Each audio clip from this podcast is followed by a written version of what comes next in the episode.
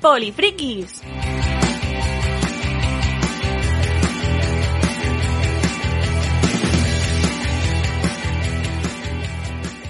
Hola, hola, os damos la bienvenida una semana más a Polifrikis, la cita semanal con el ocio alternativo, con la subcultura, con los cómics, con los juegos de mesa, la ciencia ficción, la fantasía, todas esas cosas frikis que tanto nos gustan y que nos gusta comentar con el equipo habitual del programa. Esta semana ya os avisamos que estamos de resaca de las jornadas solidarias o ayudar jugando que fueron ayer grabamos el día siguiente y tenemos energías, bueno, la barra de energía está, está bajita, pero yo creo que para hacer un, un estamos, estamos eh, preparados, como por ejemplo Millán que lo dio todo ayer en las ayudar jugando. Millán, Millán Mozota, nuestro arqueólogo polifriki, ¿qué tal? ¿Cómo estás? Muy bien, muy bien, Andrés. Tomando nota de todo lo que se dice hoy. bueno, sí, digamos, que la, presencia de, Millán en las, en la ciudad jugando fue, eh, bueno, irreemplazable, irreemplazable. A ver, estuvo, estuvo un poco estático y encajonado. Pero aparte de eso. Acartonado, ¿no? Diríamos acartonado. Acartonado, sí. Y mm, como bien ha dicho Vasco por Twitter a lo largo del día, considero que encajaste de maravilla todo lo que. Encajó de maravilla. Nos, nos partimos la caja contigo, Millán. Vamos a aclarar para la audiencia que no estuviera jugando que sois unos gusanos. Vamos a explicarlo. Como Millán no podía asistir en persona a las, a las ayudar jugando, decidimos, bueno, decidió Mark, que fue el que se le ocurrió la idea, la culpa es de Mark, ¿eh? Mark es el culpable. Y no me arrepiento de ello. Yo hice el dibujín, Mark le hizo retoques, pero decidimos que como queríamos que Millán estuviera presente y Millán no estaba, pues cogimos dos cajas, pues las pusimos una encima de otra y le pintamos allí la cara de Millán. Y además, para que Andrés no se cansara la mano, pues ya hice yo el dibujín, que fue bastante peor que los de Andrés. Esta profundísima muestra de aprecio, afecto, de, cariño. Es decir, queremos que estés presente, nos acordamos de ti en estos momentos, va y nos llama gusanos. Es increíble. Es, que desagradecido. Ten amigos para eso. Bueno, ya lo veis, también tenemos aquí con nosotros a, a Marc Travé y a Pablo Jiménez. ¿Qué tal? ¿Cómo estáis? Bien, bien, bien. Ahí estamos, ahí estamos. Y quiero hablar, Andrés Palomino, que como siempre dispuesto. Ya, ahora ya mis, mis, mis necesidades de, de cantar en directo ya está, han sido satisfechas en las ayudas jugando, de manera que durante un tiempo voy a estar bastante tranquilo. Eres como el lich de la música. sí, ya está, ya está, ya he cubierto mis necesidades. Y con esto pasamos ya a los cómics o algo, por ejemplo. Correcto, no voy a cantar, ya no voy a cantar ya más en un tiempo. Así que si os parece, sí, vamos a ponernos con los cómics, por ejemplo.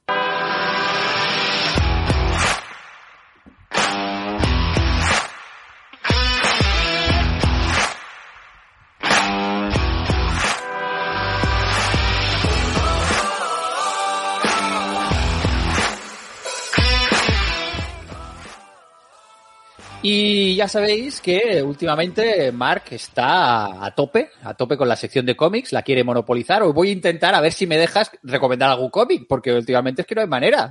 pero no sé, a ver, ¿qué, qué traes? ¿Qué traes? Empieza, empieza tú te dejo sin problema después de mí. Eh, y en contraprestación a la canción, que sepas que yo estoy preparando un especial Batman mm, de... Bueno, si no, si, si tú en tu tiempo libre y en, tus plataformas puedes poner lo que quieras en, tu, en tus redes sociales personales. Vas a ver, la sección va a volver. Bueno, pues hoy traigo un cómic eh, novedad, un cómic recién, recién salidito del horno de, por la mano de la edición GP que se llama Lo que más miedo te dé que en mi caso es que Andrés cante. Pero en cualquier caso, eh, en este, este es un cómic eh, de Ángela Bellán y Luis Armand que eh, trata de tres personajes, una relación de tres amigos, Toño, Carlos y, Arancha, que tienen una serie de afectaciones, principalmente Toño, a, a nivel de ansiedad, sobre todo a nivel de ansiedad, a nivel de miedos, a nivel de terrores. Entonces, es un cómic que trata con muchísima sensibilidad temas como la superación, como la ansiedad, como la amistad, pero no pretende dar recetas, no pretende ser un libro de los que te enseña a tratar, no pretende ser un libro de los que te enseña a lidiar con problemas de ansiedad, sino pretende ser un libro que intenta desde el conocimiento de causa, porque los autores eh, tienen ciertos problemas de, ansiedad, menos uno de ellos, eh, pretenden explicar qué es lo que se siente, pretenden explicar cuáles las sensaciones, pretenden explicar cuáles son los mecanismos que se accionan, por qué se bloquean o por qué tienen las crisis de, a nivel físico que tienen. Y eh, la verdad es que es absolutamente maravilloso. Es, es un cómic que, como decía, eh, es, está escrito para que se entienda, pero sobre todo para que al leerlo empaticemos con lo que supone y aligeremos esa carga social que muchas veces eh, tenemos eh, a bien a, a ir tratar o, o, o, a, o, a, aplicar. Entonces, eh, yo, esto es una de las cosas que más me ha maravillado.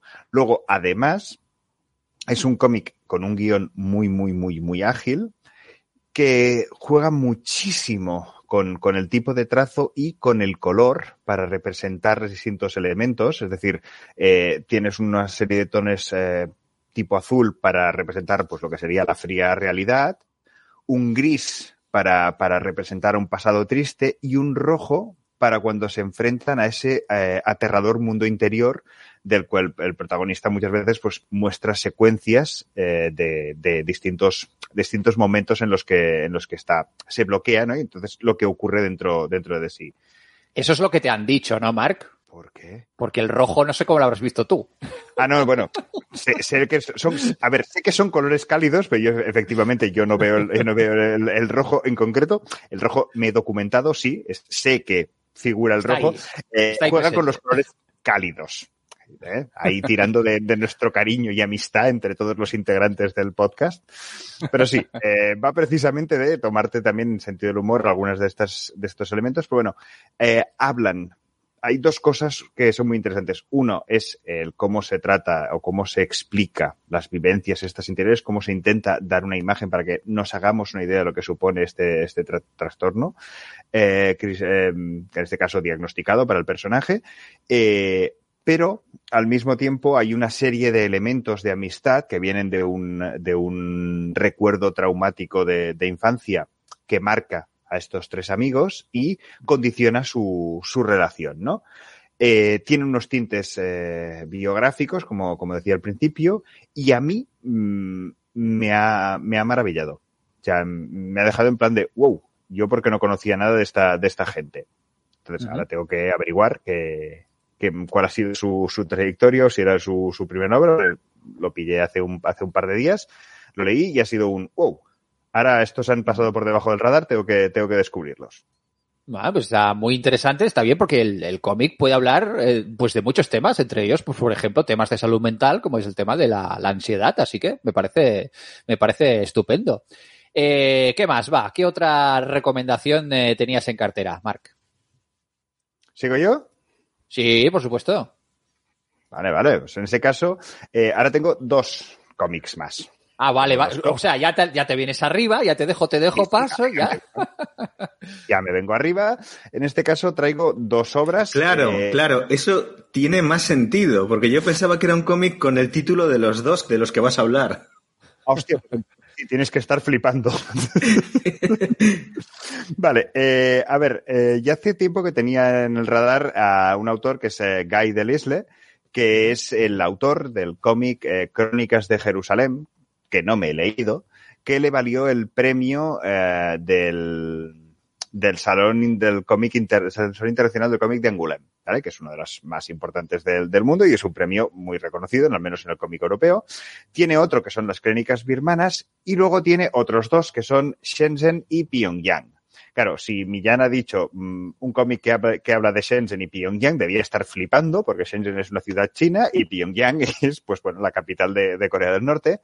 Eh, vale, eh, Guy Derisle es un canadiense de ya una edad, creo que nació en el 66, que eh, estudió arte y se ha dedicado a la animación, ¿vale? Antes de, de hacer cómics, demás y tal, ha estado en, en animación de series de dibujos animados, demás y tal y ha viajado por muchos países supervisando o haciendo correcciones y tal. Y en este caso, pues tanto Shenzhen como Pyongyang, son los dos cómics que, me he leído, son eh, un relato costumbrista de su estancia en ambos países. Normalmente estamos hablando de unos tres, cuatro meses. Eh, el de Pyongyang es particularmente interesante porque una de las frases que me llevaron a leer, a leer este, este cómic es que el mejor documental que jamás se ha hecho sobre Corea del Norte resulta que es una historieta. No puedo marcarme un Andrés y decir que esto es así porque nunca he estado en Corea del Norte, pero eh, al parecer es un relato bastante costumbrista de, de distintos momentos de choques culturales, desde mundo occidental a Corea del Norte. En este caso, ver, pues claro. mm, Marc, Marc, Marc, eso de que no puedes, no quieres. ¿Quieres? Si, tú si Andrés es capaz de decir que escuchar un audio es leer o que viendo un tráiler puede hacer la reseña de toda una serie, pues tú puedes explicar como si hubieras estado en Corea del Norte sin ningún tipo de problema. Claro que sí, por supuesto. Vale, en este caso afirmo, si queréis saber cómo es la vida en Corea del Norte, cogeos este cómic. Ah, dicho esta animalada, eh, sí que es verdad que eh, es un, es un cómic muy ágil y es un cómic con muchas anécdotas a veces contadas desde la soledad, porque al final es, estoy solo en una cultura muy aislada que no me permite tener mucho contacto, sobre todo en este, no se me permite tener. En el caso de Shenzhen es un, un otro choco cultural, es sí puedo hablar con la gente, pero la gente no quiere hablar conmigo, ¿no? Entonces, hay, hay estos, estos puntos, pero bueno, el cómo se plantean, cómo afectan la comida, la cordialidad, qué consideran hospitalidad, qué no, que, bueno, qué es intimidad, qué no es intimidad, pues hay muchas anécdotas alrededor de, de estos aspectos. Entonces, es una crítica costumbrista muy eh, interesante, muy curiosa y muy divertida, no a carcajada, pero sí a sonrisa en varios momentos, para, para descubrir estos dos, estos dos, uh, estas dos ciudades o estas dos culturas. Mm. Con deciros que eh, a mí me daba cierta pereza, es decir, me acerqué porque fue un, hostia, ha recibido muchas críticas eh, positivas, ha recibido premios, debería acercarme a las crónicas de Jerusalén, me daba una cierta paliza y dije, bueno, voy a probar con estas dos iniciales, que son sus dos cómics primeros así de, de, de relatos de ciudades, y estos dos me han convencido a, sí, sí, ahora tengo que cogerme crónicas de Birmania y tengo que cogerme crónicas de Jerusalén. Iré Sí, informando pues- de qué tal avanzo. Pues me parece una muy buena recomendación. Yo me he leído el, el Crónicas Birmanas y, y me parece muy chulo. Está, está muy bien y de hecho es todo, todo un género. Esto del cómic de viajes, de un autor o autora de cómic que van a algún sitio y explican la realidad desde su punto de vista a través del cómic. Hay un montón. De verdad que empiezas a pillar y hay de mogollón de sitios y Guy Delisle se ha, se ha especializado, la verdad. Y que, bueno, me parece muy buena, muy buena recomendación. Lo publica, si no me equivoco, Luego- Astiberri, ¿no, Mark? Correcto. Luego tiene otra saga que ahora le he descubierto recientemente y también tendré que, que leerla, que son del 1 al 4, Guía del Mal Padre. Por lo que Sí. sea, también ha captado mi interés. Me gusta menos, he de decir. Aunque también No, tiene el la cosa esta de Slice of Life ahí de, me- pero me gusta un poquito, un poquito menos. No me hace tanta, tanta gracia. A, a pesar lo probaré de- a ver qué tal. Hay, hay cómics mucho mejores sobre paternidad, como por ejemplo un cierto manual para padres frikis que es mucho más interesante que, que la guía del mal padre, sin duda. En cualquier caso, yo también, bueno, ya que estamos, estamos bastante europeos, entre el europeo gafapástido, bueno, el nivel está bastante, bastante ahí. Eh, yo voy a sumarme también, eh, porque no Vas me a puedo quedar atrás. Más fantástico que yo, chaval. No, no, no, para nada, para nada. Ah, Es, es una lectura eh, que no, no es nada gafapastada. Eh, es- a pesar de que lo publique la, la cúpula, que en sí ya es una editorial gafapasta de, de por sí. Eh, pero se trata de un cómic que os va a recordar eh, mucho a, si os gustan las pelis de, Miyazaki, por ejemplo, pues vais a encontrar muchas cosas que os va a llamar la atención. Se trata de un cómic que se llama Una carta para Yodo eh, y lo firma el francés Jim Bishop, ¿vale? Y es un cómic que está dibujado con un estilo con un, de línea clara, pero con una marcada influencia del manga, ¿vale? Y más concretamente, el estilo de, Miyazaki. Tiene, pues bueno, pues como las películas de Miyazaki se recrea mucho en lo que son los vehículos, por ejemplo, las grandes estructuras, eh, las, eh, la naturaleza, eh, y todo con un dibujo súper detallista, súper súper bien hecho, o la, la, la comida, por ejemplo, la bebida también, lo retrata mucho. Y bueno, eh, está ambientado en un. Es como una mezcla entre Miyazaki y un poquito la villa, eh, la villa del pingüino de, del Dr. Slum de, de Akira Toriyama. tiene un punto de humor también bastante curioso. Me, me, ha recordado en ese sentido estas dos cosas, esta mezcla un poquito loca de, por un lado, Miyazaki y otra parte Toriyama porque la historia realmente tiene diálogos bastante delirantes y está protagonizado por personajes que podrían bien ser de la, de la villa del, del pingüino, ¿vale? Eh, el protagonista es este Yodo, que es un, es un niño que vive aparentemente solo en una especie de casa eh, cerca del mar, en un paisaje plenamente que podría sacarse de cualquier película de Miyazaki, absolutamente, o podría ser la casa del, duende tortuga, del follet tortuga de, de, de, de Dragon Ball, y habla con los animales, parece que vive solo, y entonces él está esperando una carta de no se sabe quién y no llega la carta, no llega la carta y decide un día pues irse a la ciudad a buscar esa carta, a ver si había algún problema en correos que no, que no le está llegando la, cara, la carta que está eh, a punto de recibir. Y con esta historia tan simple, pues empiezan a pasar cosas. Él se va a la ciudad y allí vamos descubriendo una serie de personajes, como por ejemplo una chica que a, a la que a la que sube al coche haciendo autostop para, para llevarla hasta la ciudad.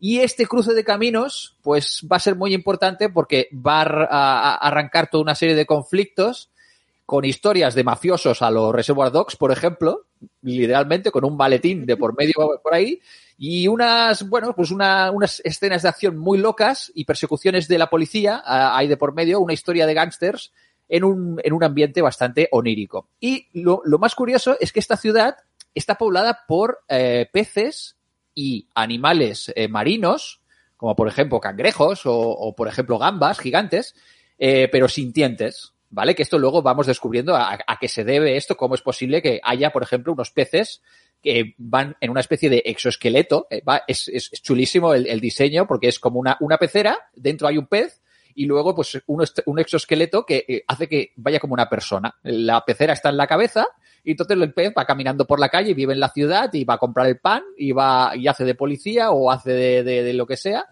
Eh, y hay varios peces de diferentes tipos y especies que viven como personas entre los humanos. Y es esta convivencia, un poco el rollo Zootrópolis, pero marino. Es una ciudad marina, portuaria, y ahí pasan todo de cosas. Todo esto en un tono súper colorista, súper Miyazaki, súper cookie y con unos diálogos eh, muy delirantes y con una historia eh, de trasfondo que poco a poco vamos descubriendo a ver qué está pasando ahí, por qué es importante este niño, qué tiene de especial, de dónde viene eh, y de dónde viene toda esta, esta, esta, esta ciudad y estos personajes eh, animales que viven entre los humanos. Está muy bien, es un mundo para descubrir. Ya os digo, podría ser perfectamente una película de Miyazaki con guion de Toriyama. Así que me, está gustando mucho. Me parece muy divertido este, este, esta carta para Yodo de Jim Bishop que publica eh, La Cúpula.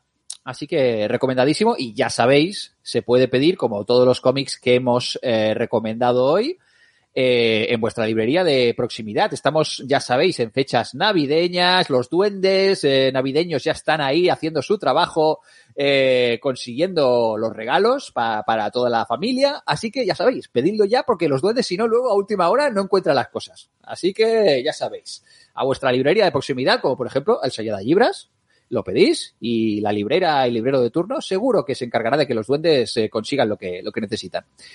Y con esto, si os parece, vamos a cambiar de tema y vamos a jugar a un juego de rol.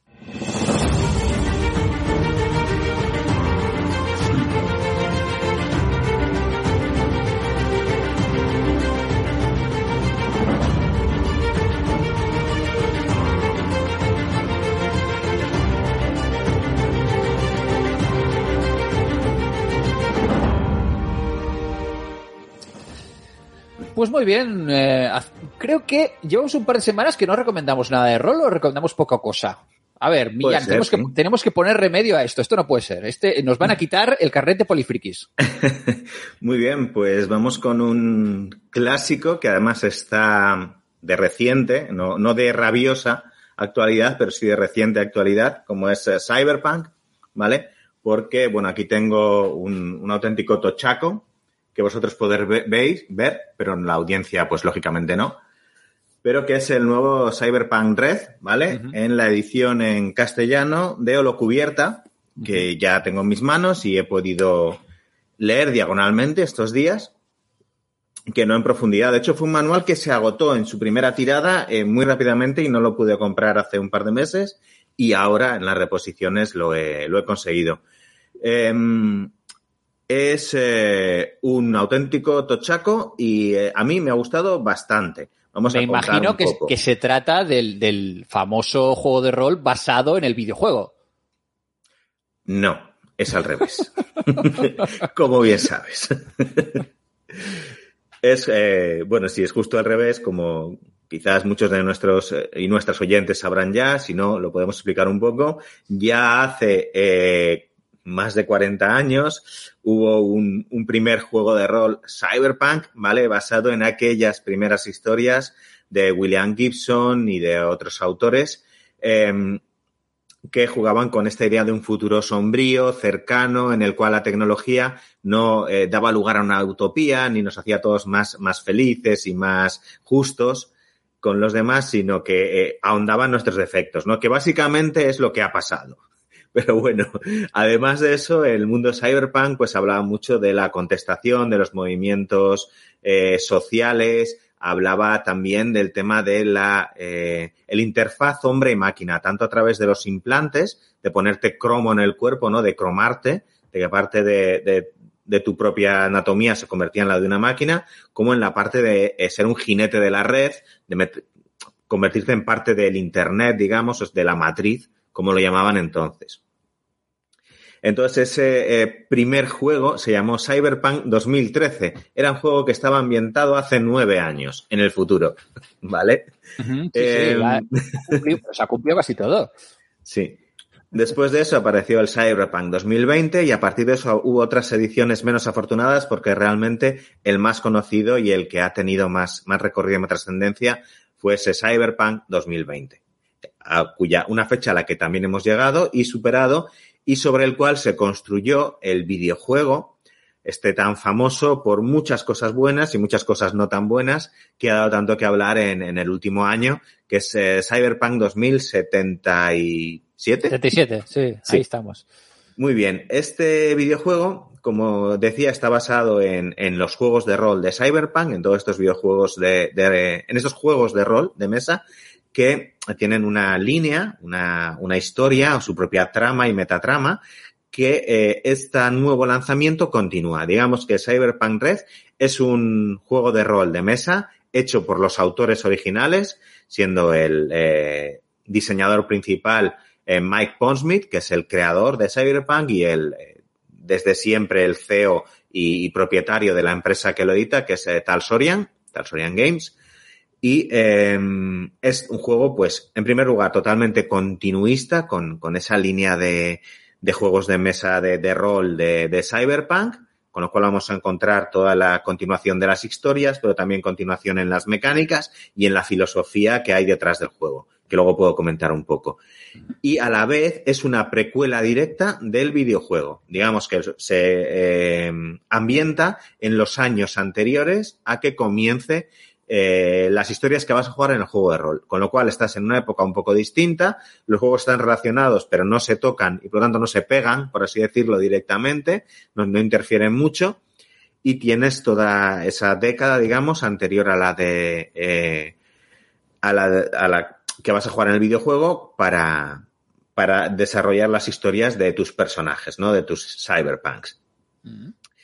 Eh, a nivel de ambientación que vamos a encontrar, pues vamos a encontrar eh, un poco lo que conocerán tanto los eh, viejos aficionados como las personas que hayan jugado al videojuego, que es esa Night City, ¿no? Esa ciudad arquetípica del, del cyberpunk, que coge muchas cosas de las grandes metrópolis o megalópolis que ya existen en, los Estados Unidos y las combina en una ciudad inventada, ¿no? como puede ser la Metrópolis de Superman o el Gotham de, de Batman, pero que está basada en, en, como muchos estereotipos de ciudad, ¿no? Tiene cosas de Los Ángeles, de Nueva York, de, de otras ciudades, de Detroit, de Boston, etcétera.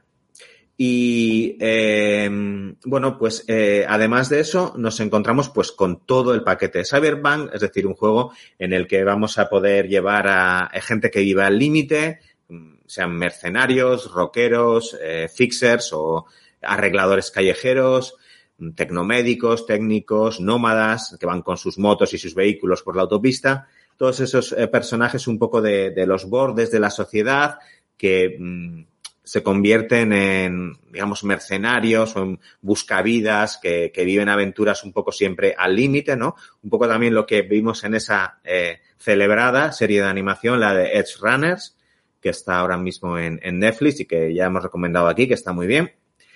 Y eh, dentro de ese ambiente cyberpunk con todos los elementos, ¿no? Con esa matriz o ese Internet en el cual podemos eh, interpretar a hackers que roban información de las megacorporaciones, con eh, todos esos implantes y todo ese cromo que te puedes meter en el cuerpo para convertirte en una auténtica máquina de matar, pero que te va a llevar de manera indefectible a la ciberpsicosis, ¿no? Y probablemente a la muerte final. Y todos esos elementos de pan, de contestación, de especulación un poco sobre las tecnologías del futuro que han caracterizado al género cyberpunk desde sus orígenes. En cuanto al sistema de juego, y para, para terminar ya, eh, comentar que es una evolución directa y sin muchos cambios, más que nada lo que tiene son pequeños matices, pequeños arreglos para acabar de perfeccionar un sistema que ya tiene muchas décadas, que ha tenido muchas iteraciones y que está basado en el sistema Interlock, de, de, la casa de Talsorian Games, que es como el sistema que está por detrás, el sistema básico de todos sus juegos, eh, como el Cyberpunk 2020, el Mecton Z y otros. Es un sistema que, por cierto, dio lugar a otro que también ha sido uno de los, fue uno de los primeros eh, sistemas de rol genéricos que hubo antes del D20 y otras eh, experiencias que hubo después, que fue el Fusion. Uh -huh. Y es un sistema clásico, ¿de acuerdo? Es un sistema que se basa en, en sumar una característica más una habilidad y tirar un dado. Cuando dices clásico, ¿está diciendo viejuno? No, no, realmente no. Porque es un sistema que ya era muy, para mí, ¿eh? es un sistema que era muy sencillo, muy funcional y, y con ideas de diseño que se apartaban un poco de lo que había incluso en su propia época. Eh, sí que toma elementos de, de otros juegos, de otros sistemas, a mí me recuerda, por ejemplo, mucho al Pendragon de Greg Stafford. Me parece un juego absolutamente revolucionario y que muchas de las cosas que hoy en día todavía se dicen que se están inventando, que se han inventado el año pasado, ya estaban en, estos juegos, ¿no? Pero bueno, esto es, es también es mi punto de vista. Eh, lo que, por resumir un poco eh, y por poner una imagen general así, eh, yo creo que si eres un jugador, una jugadora que conoce el Cyberpunk 2020, que ha jugado regularmente o de vez en cuando a este juego y le gusta, te vas a encontrar algo que te va a funcionar perfectamente, porque es una pequeña modificación, un lavado de cara del, del sistema clásico de Talsorian. Eh, si no has jugado a rol o no has jugado a juegos de rol Cyberpunk, creo que también te puede funcionar porque es un sistema que es relativamente fácil de entender o muy fácil de entender y relativamente fácil de jugar a él no tiene mucho, mucha complicación. Eh, ahí yo pondría el punto en si has, estás jugando recientemente a otros juegos cyberpunk eh, con sistemas de juego de la última generación, con las últimas, digamos, versiones de los juegos más narrativos, de los distintos eh, eh, teorías o escuelas de diseño de, de, juegos de rol que ha habido en los últimos 10 años ahí es donde te puede quedar un poquito corto, ¿no? Porque, claro, es una continuación de un sistema de juego que tiene casi 40 años. Entonces, eh, es un sistema que eh, es sencillo, es funcional y está testado a lo largo de mucho tiempo, pero no ha incorporado mm, las nuevas ideas, digamos, de, de los últimos años. Ahí es donde pienso que si estás en ese perfil te puede chirrear un poco. Sí, sí, bueno, pues un, un, una propuesta con sabor añejo para personas igual nostálgicas, ¿no? Para de los juegos de rol vieja escuela, pero que también puede, puede servir para, para personas que se acerquen por primera vez a este género cyberpunk, ¿no? Eso es, esa era la idea que quería transmitir. No sé si lo he conseguido. Sí, claro que sí, claro que sí, como siempre, siempre excelente, excelente propuesta. Y publica Holo Cubierta y ya se puede conseguir, ¿no? Ya se puede, ya se puede pedir. Sí, ya digo que se ha vendido muy bien, se agotó a primera impresión, y, pero ahora ya vuelve a estar disponible. Pues muy bien, ya sabéis, si queréis ahí hacer partidas de género Cyberpunk, pues hay que ir al, clásico, al este Cyberpunk Red publicado por Holo Cubierta. Y con esto ya acabamos con, con el tema del, del papel y nos vamos a ir a las series y el cine.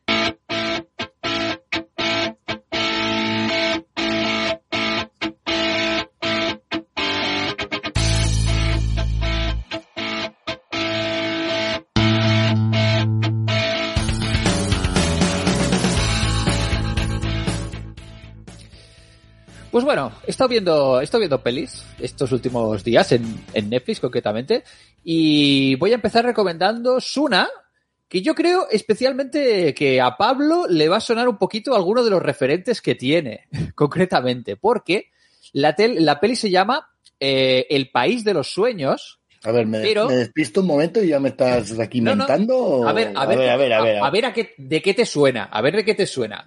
Se llama, el título- la, tradu- la traducción se llama El País de los Sueños, ¿vale? Pero el original es Slumberland. Uy, Little Nemo. Y la protagonista, oh sorpresa, es una niña de 10 años que se llama, ¿cómo? Nemo. Nemo, Seguro. efectivamente. Y en una de Muy las bien, primeras escenas de la película, la cama de la protagonista resulta que le crecen unas patas gigantes y se va caminando por ahí. ¿Animación o imagen real? No, es de imagen real y esto es todo el referente que tiene Eso te iba a Little decir, Nemo, me da un poco Ya de está. miedo.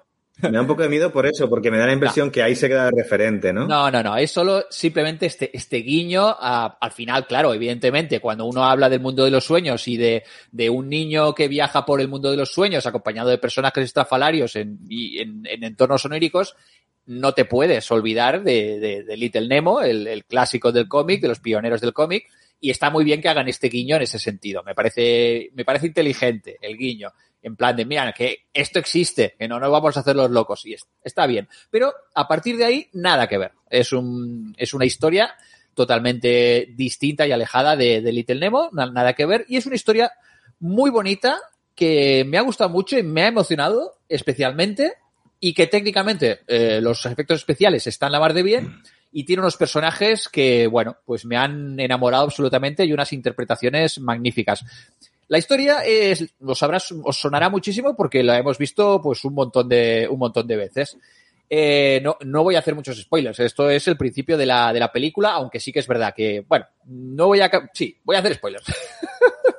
Así que si, si la queréis ver con toda la emoción, pues eh, os saltará así un trocito, porque el- la premisa es que Gracias, es una, ni- es una niña. ¿Qué, qué, qué pasa? ¿Qué estoy diciendo? ¿Qué, qué, qué- Por ¿Quién este está hablando por ahí? Por este momento glorioso del. No voy a hacer spoiler. Bueno, sí, que- Bueno, pues eso. Sí, voy a hacer spoilers. La cuestión es que es una niña eh, que vive eh, con su padre, es una, es una familia monoparental, viven en un faro, eh, vi- tienen una vida, una relación muy, muy, muy afectuosa, muy se quieren mucho y tienen una relac- relación muy especial, ¿vale? Y desgraciadamente eh, cuidan de un faro y el padre, pues desgraciadamente muere al principio de la película y se queda, se queda huérfana. Y entonces la niña... Y entonces es una película Disney, ¿no? Por lo que dices. No, no es Disney. No es Disney. Muere Podría padre. serlo por, la, por la, la muerte de los de las figuras paternas y maternas, si es un clásico Disney. Pero eh, ya os digo que es una historia que al final lo habéis, seguro que la habéis visto un montón de, un montón de veces. Eh, el caso es que eh, es un, un golpe muy duro para la niña que eh, tiene que ir a vivir con su tío, con el hermano de su padre, que con quien no tenía relación el padre desde hacía bastantes años y tienen una, una relación muy fría e inexistente. Entonces, ¿qué pasa? El padre era, un- una persona con mucha imaginación que le contaba muchas historias antes de ir a dormir a, a- no a- a- ¿cómo se llama? A Nemo. Le contaba historias y de un mundo imaginario del mundo de los sueños. Entonces esta niña como que el duelo ah, por la pérdida de su padre y esta nueva situación de encontrarse ahí con su tío en un colegio nuevo, lejos del faro donde ha vivido toda la vida, pues la manera de escapar un poquito es ir pues al mundo de los, de los sueños. En el mundo de los sueños se encuentra con un personaje estrafalario que es eh, un compañero de aventuras de su padre, el protagonista de las historias que le contaba su padre, que es un tal Flip interpretado magistralmente por, eh, por Jason Momoa. Ya conocéis, eh, famoso, famoso actor, cachas y guapetón, que en este caso eh, es, un, es una translación de Johnny Depp, porque claramente es un personaje típico de Johnny Depp. De hecho, si veis a Jason Momo- Momoa en esta película, eh, parece que camina y anda eh, exactamente que Jack Sparrow. Igual, igual dices, madre mía, ¿qué estás imitando aquí a Johnny Depp haciendo de Jack, Jack Sparrow o qué estás haciendo aquí? Estás haciendo una, una mezcla muy rara. Pero funciona, realmente es, es simpático y es una manera, es un personaje de estos histriónicos, libre, que no tiene pues eh, ningún tipo de, de, de, de, de- atadura moral y que hace lo que le da la gana y que es libre y que va viajando de un, de un sueño a otro de, así de forma anárquica. Y bueno, pues eh, está muy bien esta interpretación de Jason Momoa. Se puede decir que Jason Momoa momola. Esto en general es algo que se puede decir. Eh, bueno, estaréis de acuerdo conmigo, por supuesto. Eh, por otra parte, también descubriréis, aparte de, la, de, la, de la protagonista que interpreta a Nemo, que es una actriz de, de 10 años, estupenda, que lo hace la, la mar de bien, y aparte tiene un, papel difícil porque tiene que todo un registro muy, muy amplio, desde la cosa más triste a la, parte divertida, eh, porque es una película con muchas emociones. Aparte de eso, también eh, el tío, el tío Philip, eh, lo interpreta Chris O'Dowd, que os sonará muchísimo seguramente por, por The IT Crowd. Era uno de los informáticos de The IT Crowd. Y de hecho hace un personaje que podría ser perfectamente un spin-off de, de, aquel informático que, de, de IT Crowd que, que, trabajaba en esta, en, esa, en esta empresa. En realidad, eh, en esta película su trabajo es, eh, es representante de picaporte, que lo ponen ahí como la cosa más aburrida y más en contraste con la persona imaginativa que era el padre de Nemo, pues el más aburrido del mundo es este hombre, que no, no sabe cómo criar a una niña, no tiene ni idea, busca por internet cómo criar un niño. El caso es que, que, bueno, que tiene una serie de aventuras y al final toda esta película es un proceso de duelo eh, de esta niña protagonista. Como podría ser, por ejemplo, eh, eh, la película de Pixar, eh, Inside Out. Eh, es, me ha, me, ha, recordado bastante a nivel de motivo y de cómo se, se supera un proceso de, de, duelo. En el caso de Inside Out era por una mudanza, de cambiarse de, de, ciudad. En esta película es directamente por la muerte de un ser, de un ser querido. Y la verdad que está muy bien. El mensaje y el camino que hace la protagonista es muy bonito y el crecimiento de los personajes eh, es súper es, es chulo. Eh, vaya, me ha parecido súper emocionante y súper recomendable para ver con, con, niños y niñas. Eh, pues o sea, a partir de, de 8, 8, 9 años, yo creo que la van a disfrutar muchísimo. La podéis encontrar en, en Netflix. Y una cosa también que me ha llamado la atención es que el, el director, eh, bueno, me, lo he buscado a ver qué había hecho y entre otras cosas, ojo, que ha, ha, hecho un par de películas que no están mal, ¿eh? porque es el director de un par de películas de los Juegos del Hambre y también, ojo, ha dirigido Constantine y eh, Soy Leyenda, que dices, bueno, pues tiene una biografía como mínimo eh, curiosa, curiosa como, como director. Así que, bueno, no está mal, no está mal. Os recomiendo bastante esta Slumberland en castellano, eh, el país de los, de los sueños, con Jason Momola. Eh, Millán, eh, ¿qué has estado viendo tú en Disney Plus? El especial de Navidad de los Guardianes de la Galaxia, que la verdad es que me ha gustado mucho. Me parece que está, que está realmente bien. Bueno, lo tengo es... ahí, lo tengo en lista de mm. lista de, de, por visionar, ¿eh? Esto tiene que estar sí. la mar de bien. ¿Dirigida por James Gunn? Dirigida por James Gunn, efectivamente. Eh, voy a decir una cosa primero, una pequeña reflexión, que es que eh, para mí, ¿eh? un especial de Navidad de una gran franquicia es una de las cosas más difíciles de hacer, porque tiene que tener una estructura, unos ingredientes y tocar unos tópicos que no puedes evitar de ninguna forma. O sea, un especial de Navidad de una gran franquicia, sea Star Wars, sea Los Guardianes de la Galaxia ahora, Marvel, ¿no? Eh, tiene que tener espíritu navideño, tiene eh, que tener humor. Eh, por tradición, un poco de cómo se hacen estos especiales ahora, eh, tiene que tener una combinación de imagen real y animación. No sería obligatorio, pero sería, es algo como que muy típico de, de estos especiales, tiene que tener alguna actuación musical, claro. su propia banda sonora. Eh, y además tiene que ser una cosa que eh, no ponga a los personajes en una situación excesivamente ridícula o incoherente, pero que tampoco sea muy importante para el desarrollo de la historia, porque no vas a quemar grandes tramas en un especial de Navidad cuando vas a hacer más películas o, o series sobre estos personajes, ¿no? Para claro. mí me parece una cosa súper complicada de que te salga bien. Y con todas esas limitaciones y todos esos ingredientes, yo lo he visto, lo he disfrutado muchísimo, me he reído, me ha emocionado un poquito, dentro de lo que una cosa tan tópica te puede emocionar, pero un poquito me ha tocado la patata. Y sí. eh, sobre todo me ha parecido que conseguía los objetivos. Dices, pues esto que es realmente difícil de hacer, se nota que eres un señor, que eres un maestro de esto de, de hacer cine, ¿no? Eh, porque una, para mí es lo que digo, hacer un especial de Navidad de una gran franquicia para nada es algo pim pam que te sale así sencillo. Y bueno, James Gunn ha hecho este especial de los Guardianes de la Galaxia, en lo que nos vamos a reír mucho, sobre todo. Vamos a seguir las rocambolescas aventuras de varios de los personajes, pero sobre todo los que para mí tienen más protagonismo son Mantis y Drax, ¿vale? Dentro de los Guardianes, cuando van a, en una misión muy navideña eh, para, eh, digamos, recuperar el espíritu de Navidad para otros personajes. Concretamente es el de Peter Quill, ¿vale? Star-Lord. Lo veo, lo veo, muy bien. Ya no cuento más detalles del argumento, eh, sí mencionaré que eh, aparece y tiene un papel importante Kevin Bacon, ¿vale? Pero Kevin Bacon haciendo de Kevin Bacon. Kevin Bacon haciendo de Kevin Bacon el personaje dentro del universo cinematográfico Marvel, que quizás no sea exactamente igual que el Kevin Bacon real, ¿vale? Claro, porque esto es una cosa que a mí me flipa bastante del MCU, porque eh, tienen referentes de películas y de actores como de nuestro mundo, pero es otro mundo, es otro universo paralelo, que igual Kevin Bacon es un poco distinto, o igual pues si está eh, pues, pues otro actor de Hollywood, mm. pues es otro, es otra persona, ¿no? Mm. Ojo. Exacto. Eh, entonces, Ojo, el cameo de Kevin. Sí, sí, que no es solamente el cameo de Kevin Bacon. Su esposa también. O sea, hay un momento en el que sale una, una, una voz eh, y está hablando con su esposa y es, es su esposa, es decir, es un cameo familiar.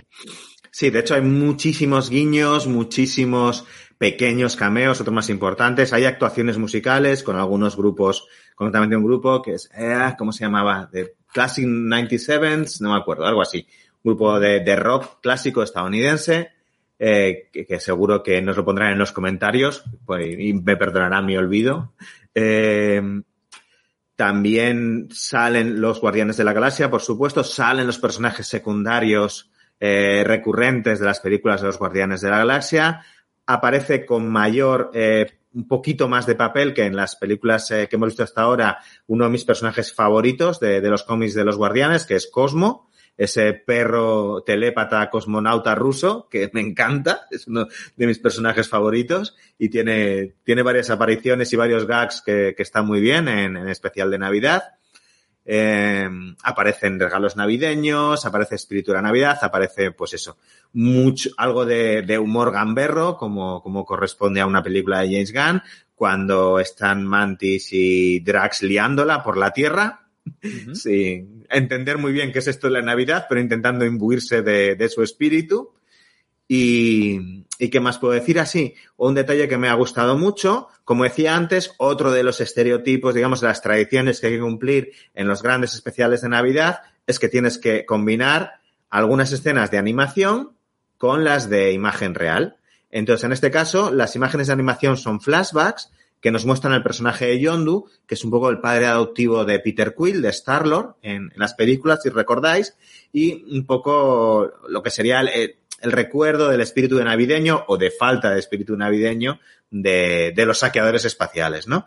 Uh -huh. Y esas imágenes de, están hechas por animación y están hechas por rotoscopía, ¿vale? Uh -huh. Lo cual me ha molado un mogollón, porque el, el estilo de rotoscopía está copiado, pero obviamente como homenaje al de Ralph Basky, uh -huh. que, eh, como sabéis, fue uno de los pioneros de esta técnica que heredó eh, un, un, estudio de eh, estadounidense de películas navideñas, que ahora no recuerdo exactamente cómo se llama, eh, Ra Ranking Bass Animated Entertainment. Uh -huh. Este estudio hizo decenas de especiales de Navidad en los años 70 y, y los 80, bueno, uno por año, de hecho, para, para las televisiones estadounidenses eh, y heredó la tecnología de rotoscopía que utilizó en varios de los especiales de, de Baxi. Entonces, eh, es un punto que me ha parecido muy chulo y de, de recuperar esa parte de, de, la historia del género, ¿no? Pues está Así curioso. Que, mm. Pues por lo, que, todo... por lo que comentas, también comparte muchos elementos, igual también, eh, pues precisamente deliberadamente, con el especial de Navidad de Star Wars, ¿no? Claro, Hablando claro. De franquicia. Es un, es un referente claro eh, el, el, especial de este Star Wars es una cosa para, para vamos, yo prefiero, a, prefiero abrazarme a un rallador de queso que volver a verlo, pero vamos. No, no. Bueno, a menos hay que verla ya en una, de una, de, desde un punto sí. de vista ya irónico y sí, de, sí, de, de, humor accidental. Pero sí, en, lo que es la estructura, efectivamente, tiene todos estos elementos también, ¿no? De combinación de animación, imagen real, eh, números musicales y demás, que todo esto lo encontramos en el de los Guardianes. Pues muy bien, ya tenéis ahí el especial de Navidad de los Guardianes de la Galaxia en Disney Plus. Y vamos a acabar con las recomendaciones también con otra película que se estrenó el viernes pasado, que se ha estrenado en Netflix, pero también la podéis ver en cines ahora mismo. Es una de estas escenas de estrenos que se hacen en simultáneo, en pantallas y en, y en la plataforma de streaming, que es la versión de Pinocho, la esperadísima versión de Pinocho de Guillermo del Toro una película que se ha tardado bastantes años porque se trata de una película de animación stop motion tradicional eh, que si os gustan películas como por ejemplo Pesadilla antes de Navidad, pues, pues está en esa línea, en esa línea y, realmente está muy, muy conseguida. De hecho, también, aparte de la, de la película en sí, Netflix ha, ha colgado ya eh, el documental de cómo se hizo eh, la película y he visto unas imágenes, no lo he visto todavía, pero, pero el, una, una previa y me parece flipante porque hay una cantidad de escenarios eh, marionetas gigantes, unos sets increíbles. El director, el codirector, porque está dirigida, está del Toro y luego hay pues, pues otro director especialista en animación que se, se encarga de la parte técnica. Decía que al parecer eh, jugaban con en paralelo 60 sets de producción a la vez para hacer diferentes escenas a la vez. Claro, es una locura absoluta lo que cuesta hacer una película de estas características con el estilo de stop motion tradicional. Más allá de eso, eh, esta versión de Pinocho, la verdad es que me ha flipado bastante. Eh, primero porque, a ver, comparte eh, grandes de las partes argumentales de El Pinocho de Disney.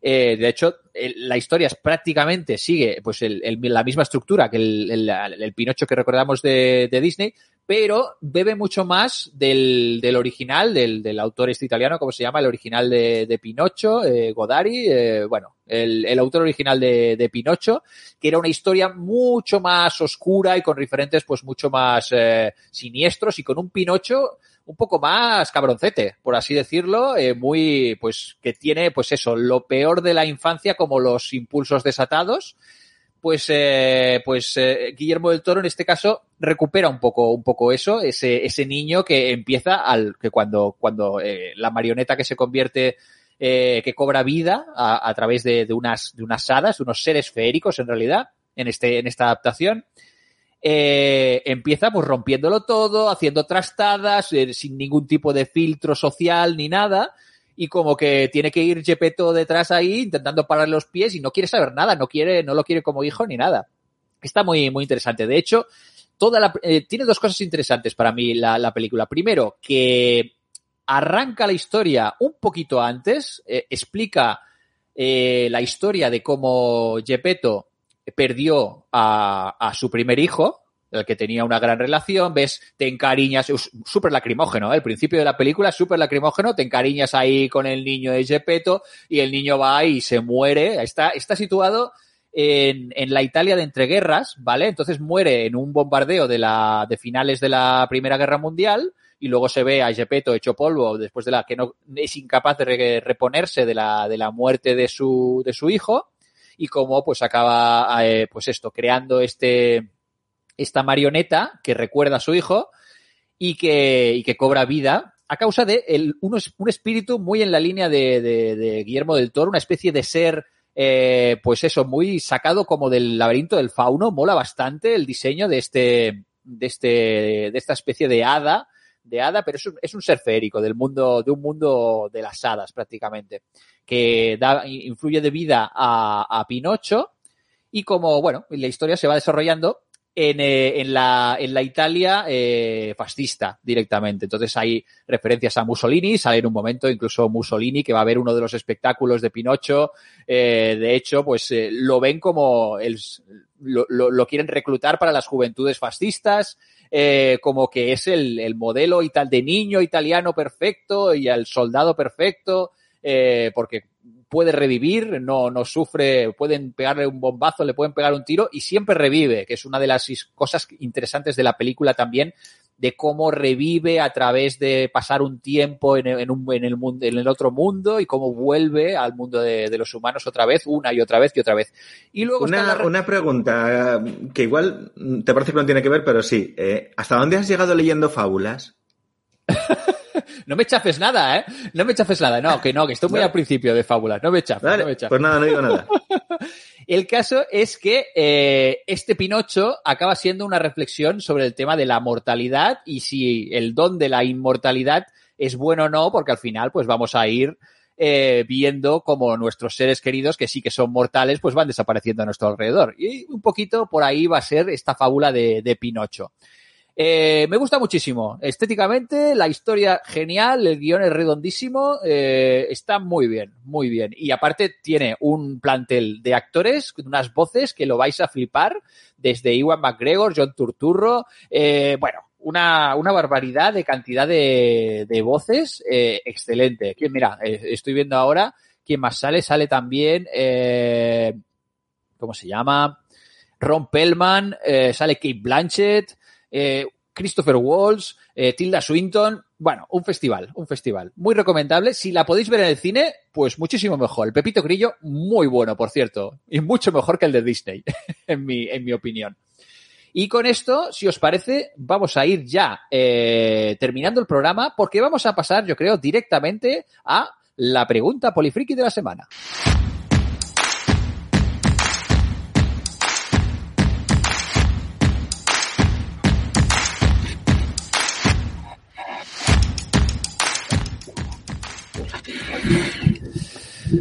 Pues muy bien, Pablo.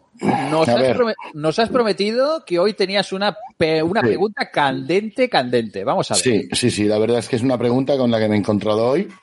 Eh, tenía preparada otra, pero mm, ha salido esto y yo creía que era importante comentarlo. Eh, voy a poner un documento para contextualizar la, la pregunta. Es un documento duro, pero que creo que tenemos que escucharlo para poder opinar con, con un cierto conocimiento de causa al respecto bueno, pues si tenéis niños en la sala, pues igual, no sé, tapadles los oídos o algo, eh, porque evidentemente el vídeo no se va a ver, yo lo he sacado de un vídeo, pero, pero el sonido sí. Y, sin más, oye, os pongo el audio, perdonad la calidad del sonido, porque está sacado ripeando y demás, y, y estas cosas luego ya sabéis que, que fallan. Eh, el audio es este que has gastado tanta pasta en plastiquito. Perdóname antes de empezar, soy culo duro y lo sabes bien. A ti que tienes un Wargame siempre en cartera que podrías acabar con tantas guerras, escúchame. Jugar, jugar, jugar. Paremos la ciudad sacando un Eurogame al puro estilo inicia. Jugar, jugar, jugar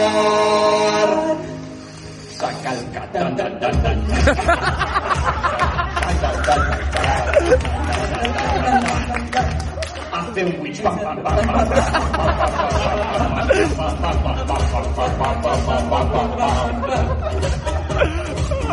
Tú que compraste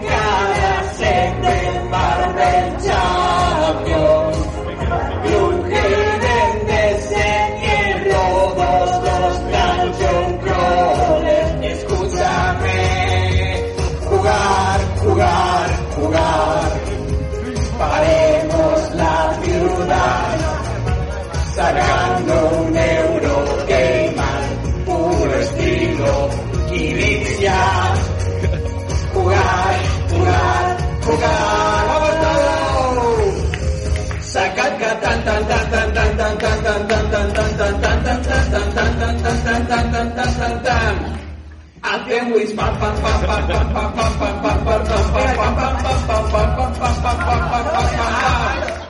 Sacad tan tan tan tan tan tan tan tan tan tan tan tan tan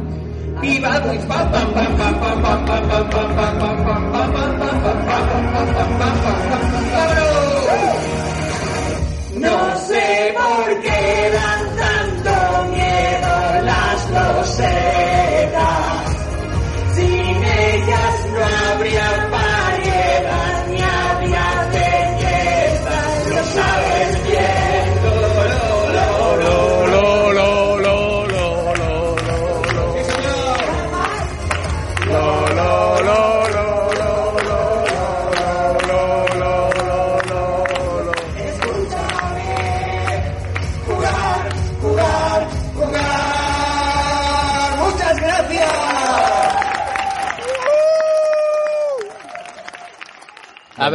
¿qué tenéis ver, que yo- decir? Yo, yo sé que, que este documento puede haber causado pérdidas de cordura. La pregunta es, Sí, porque Debemos- ahora más vale que la pregunta sea buena. no, no, no, no. ¿Debemos los integrantes de Polifrikis cortarle las cuerdas vocales a Andrés para evitar que perpetre otros engendros como este? ¿O por el contrario, preferís seguir sufriendo eh, estas, hor- estos horrores que, que, bueno, pues no, es que no podemos contenerle, no podemos contenerle, no, no, no hay manera. que cante! María, María opina que cante, que cante. Ay, sí, por favor.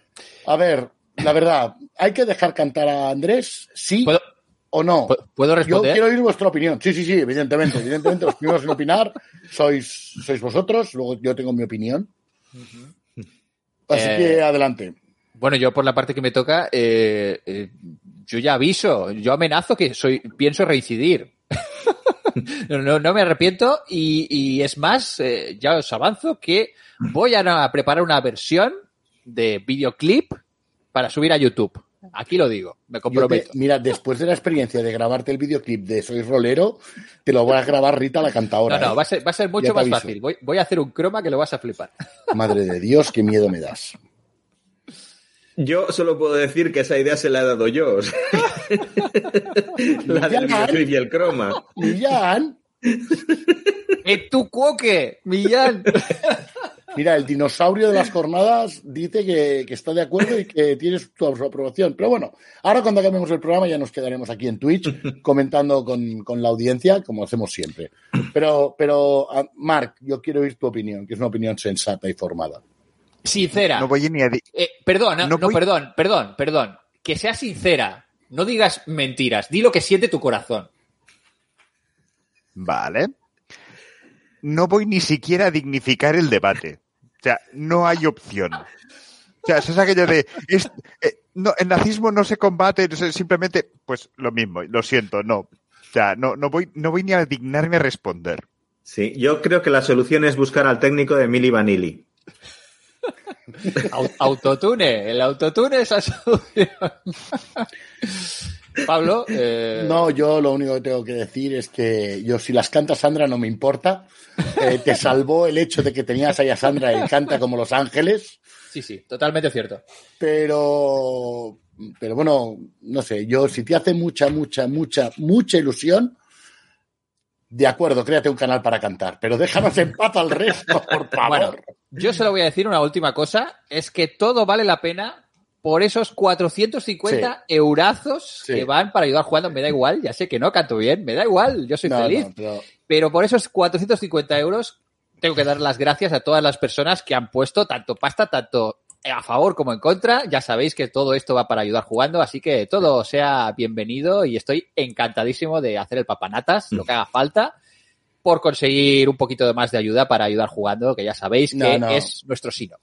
Sí, a ver, yo tengo que reconocer, es muy difícil ponerse delante de un montón de gente como había allí eh, a cantar una canción.